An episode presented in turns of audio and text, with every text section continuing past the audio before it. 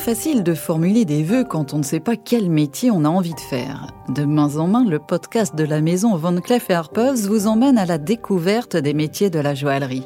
Dessinateur, expert pierre, joaillier, concepteur 3D, sertisseur ou encore polisseur, l'un de ces métiers peut-être fait pour vous. Découvrez ces artisans qui partagent une même passion, celle des savoir-faire d'exception qui se transmettent de main en main. Disponible sur toutes les plateformes d'écoute. Il paraît que les diamants sont éternels. Pas sûr que cela soit entièrement vrai, mais certains ont de très longues histoires et connaissent des métamorphoses insoupçonnées. Le grand diamant bleu est de cela. Son histoire est mythique et à peine croyable. Vous écoutez La Voix des bijoux le podcast de l'école des arts joyers avec le soutien de Van Cleef et Arpels. On vous dévoile les fascinantes histoires et les savoirs secrets des bijoux à travers le monde.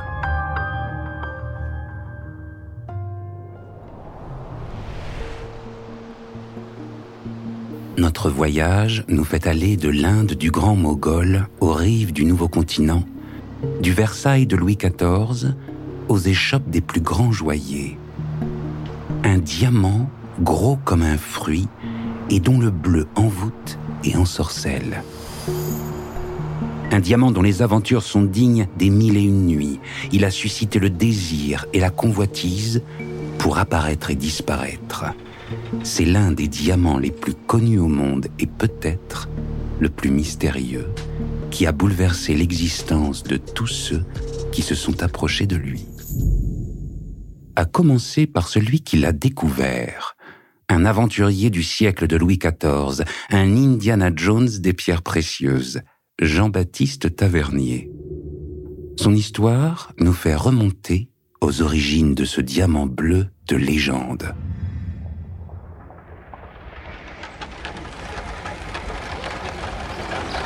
Un homme sort de la calèche. Il est petit, légèrement voûté. Il fait un rapide tour de l'horizon. Le château de Versailles est en plein chantier. Les grandes eaux viennent d'être achevées. C'est l'hiver et les bassins sont au repos.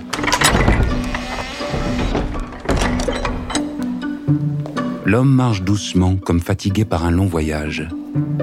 Mais il brille par son costume qui ne ressemble pas à celui de Monsieur Tout-le-Monde, une tenue orientale que vient compléter un turban géant aux couleurs vives. L'homme est pourtant bien français. Il est né à Paris en 1605. Il s'appelle Jean-Baptiste Tavernier. C'est un aventurier comme la France en a peu connu. Il revient d'un voyage de quatre ans. Il est au sommet de sa gloire et il s'apprête aujourd'hui à rencontrer le roi de France. Alors l'aventure commerciale de Tavernier, en fait, euh, je parlerai d'une aventure d'une vie Cécile Lugan, docteur en histoire de l'art, autrice d'une thèse sur Jean-Baptiste Tavernier. Euh, parce que Tavernier est vraiment né dans cette idée de, voyage. Dès son adolescence, il a commencé par faire un, un, tour à travers les pays européens. Il va visiter Venise, par exemple, et c'est là qu'il va découvrir cette idée du négoce. Et euh, il est tellement passionné par le voyage et il veut toujours aller plus loin, et notamment en Asie, qu'en créant un négoce itinérant, il va pouvoir financer sa passion du voyage et ses différentes étapes. En pénétrant dans le grand salon, Tavernier est accueilli par un valet qui lui demande de bien vouloir attendre. Face aux beautés de Versailles, il sait qu'il s'apprête à vivre l'un des moments les plus déterminants de sa carrière. Mais ce qu'il s'apprête à présenter au roi, saura-t-il le satisfaire? Lorsqu'il arrive, un roi n'est jamais seul. Louis XIV en costume de grand apparat avance vers Tavernier plein de grâce et de légèreté, accompagné d'un aéropage de ministres et de courtisans. Il y a Colbert, bien sûr, mais aussi le sieur Pitan, joaillier ordinaire du roi, qui a rendu possible cette audience. Tavernier sourit. quand Louis XIV est arrivé en tant que jeune, jeune monarque. Paul Paradis, historien de l'art et professeur à l'école des arts joyers. Il a pris goût pour les pierres précieuses, les perles, euh, auprès de sa mère Anne d'Autriche, qui était friande, et euh, son parrain Mazarin, qui était aussi un collectionneur de pierres. Et à la cour, Louis XIV se rend compte de l'importance, la symbolique du diamant. Il comprend que le diamant représente le pouvoir royal, et donc il va commencer à, à, à créer euh, son fonds à lui. Il avait presque 6000 diamants et pierres. Il portait les diamants sur ses boutonnières. C'est Saint-Simon qui était le grand chroniqueur de l'époque, euh, il a dit le roi entra dans la galerie, son habit était garni des plus beaux diamants de la couronne. Il y en avait pour 12 millions, 500 000 livres, il ployait sous le poids.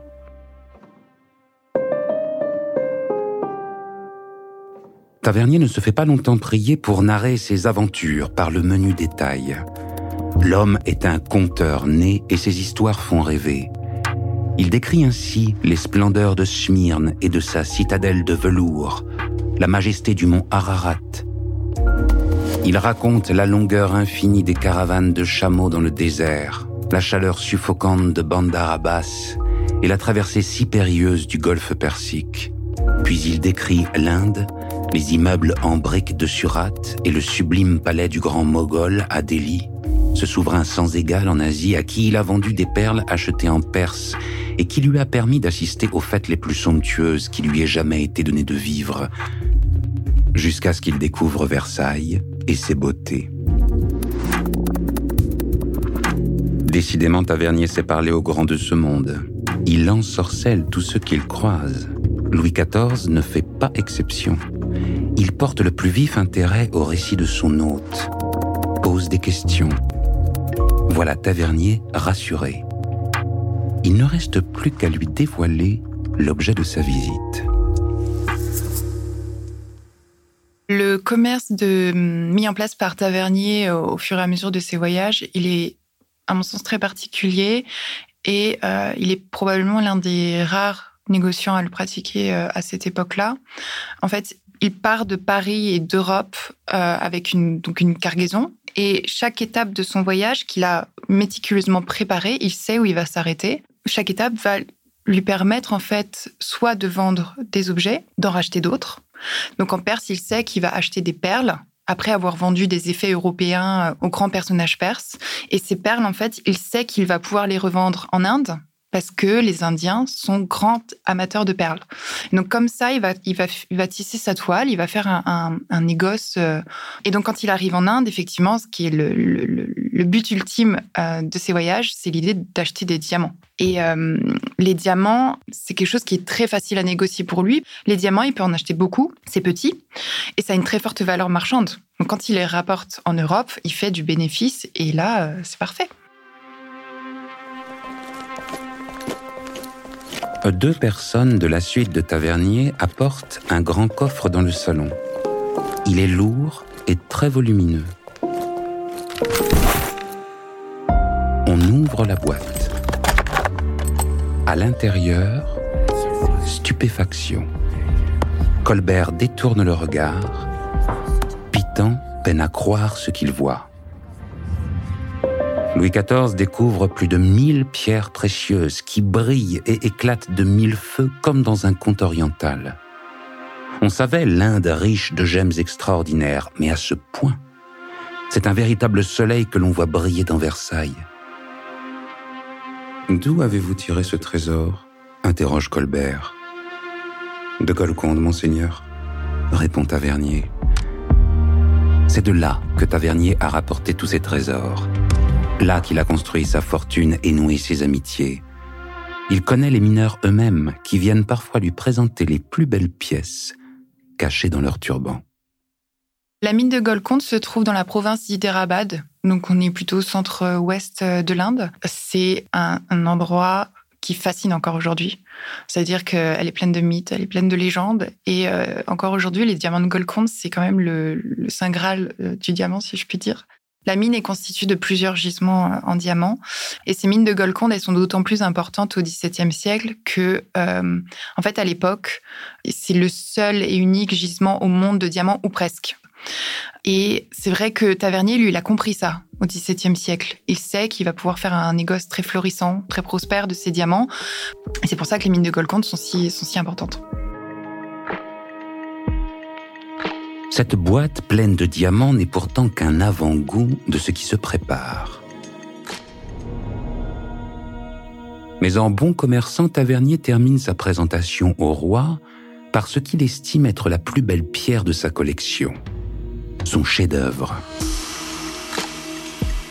Elle devrait beaucoup vous plaire, Votre Majesté, sa couleur est faite pour vous.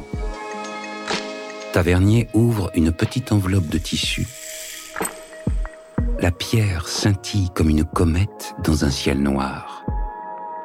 Il tend la main et fait tourner la gemme dans la lumière du soleil. Mille éclats de bleu éblouissent les yeux. La pierre est grosse comme un œuf de caille, taillée de façon irrégulière. Elle ressemble à une découpe éclatante de ciel bleu. Ce diamant, euh, on pense on a une hypothèse que peut-être le fait qu'il soit bleu, que c'était une des raisons pour lesquelles le diamant n'a pas été euh, euh, retenu par les Moghols. Ils préféraient les, diamants incolores. Il faut savoir que la couleur bleue euh, dans dans l'histoire védique, dans les mythologies indiennes, c'est une couleur je dirais peut-être même maléfique parce que c'est associé à, Saturne. Et Saturne, euh, c'est une connotation négative. J'ai la conviction que ça jouait euh, un rôle euh, dans le fait que Tavernier ait pu acquérir ce diamant de 115 carats moderne. Parce que c'est vrai, une diamant de cette taille-là était, était complètement inouï. Cette pierre est faite pour le roi Soleil. Il ne semble pourtant pas aussi enthousiaste qu'il devrait l'être. D'où vient ce diamant? s'enquiert le roi. C'est un secret, Votre Majesté, répond le marchand. Mais pourquoi est-elle si irrégulière? C'est une taille à l'indienne, Votre Majesté. Comment se fait-il qu'elle ne brille pas plus? On pourrait faire mille fois mieux, répond Pitan, électrisé par la pierre qu'il prend entre ses doigts. Je vous promets de la faire briller comme jamais aucune pierre n'aura brillé. Vous en ferez le symbole pur et souverain de votre pouvoir. Nous y mettrons le temps qu'il faudra, mais cette pierre brillera pour vous comme un soleil. La manière de considérer la valeur d'un diamant en Inde et en Europe est vraiment différente. Euh, c'est-à-dire qu'en Inde, les Indiens préfèrent les grosses pierres. C'est-à-dire qu'ils vont essayer de moins possible les tailler. Euh, alors qu'en Europe et notamment en France, euh, à l'époque, c'est qu'on commence à savoir comment tailler le, diamant pour lui apporter toute sa brillance. Et donc, quitte à perdre du poids sur la pierre, on va chercher à optimiser euh, ses propriétés. Satisfait, le roi demande à Colbert de régler les détails comptables. Louis XIV remet la pierre entre les mains de Jean Pitan, le diamantier de la couronne. Pour la gemme, c'est une nouvelle aventure qui commence.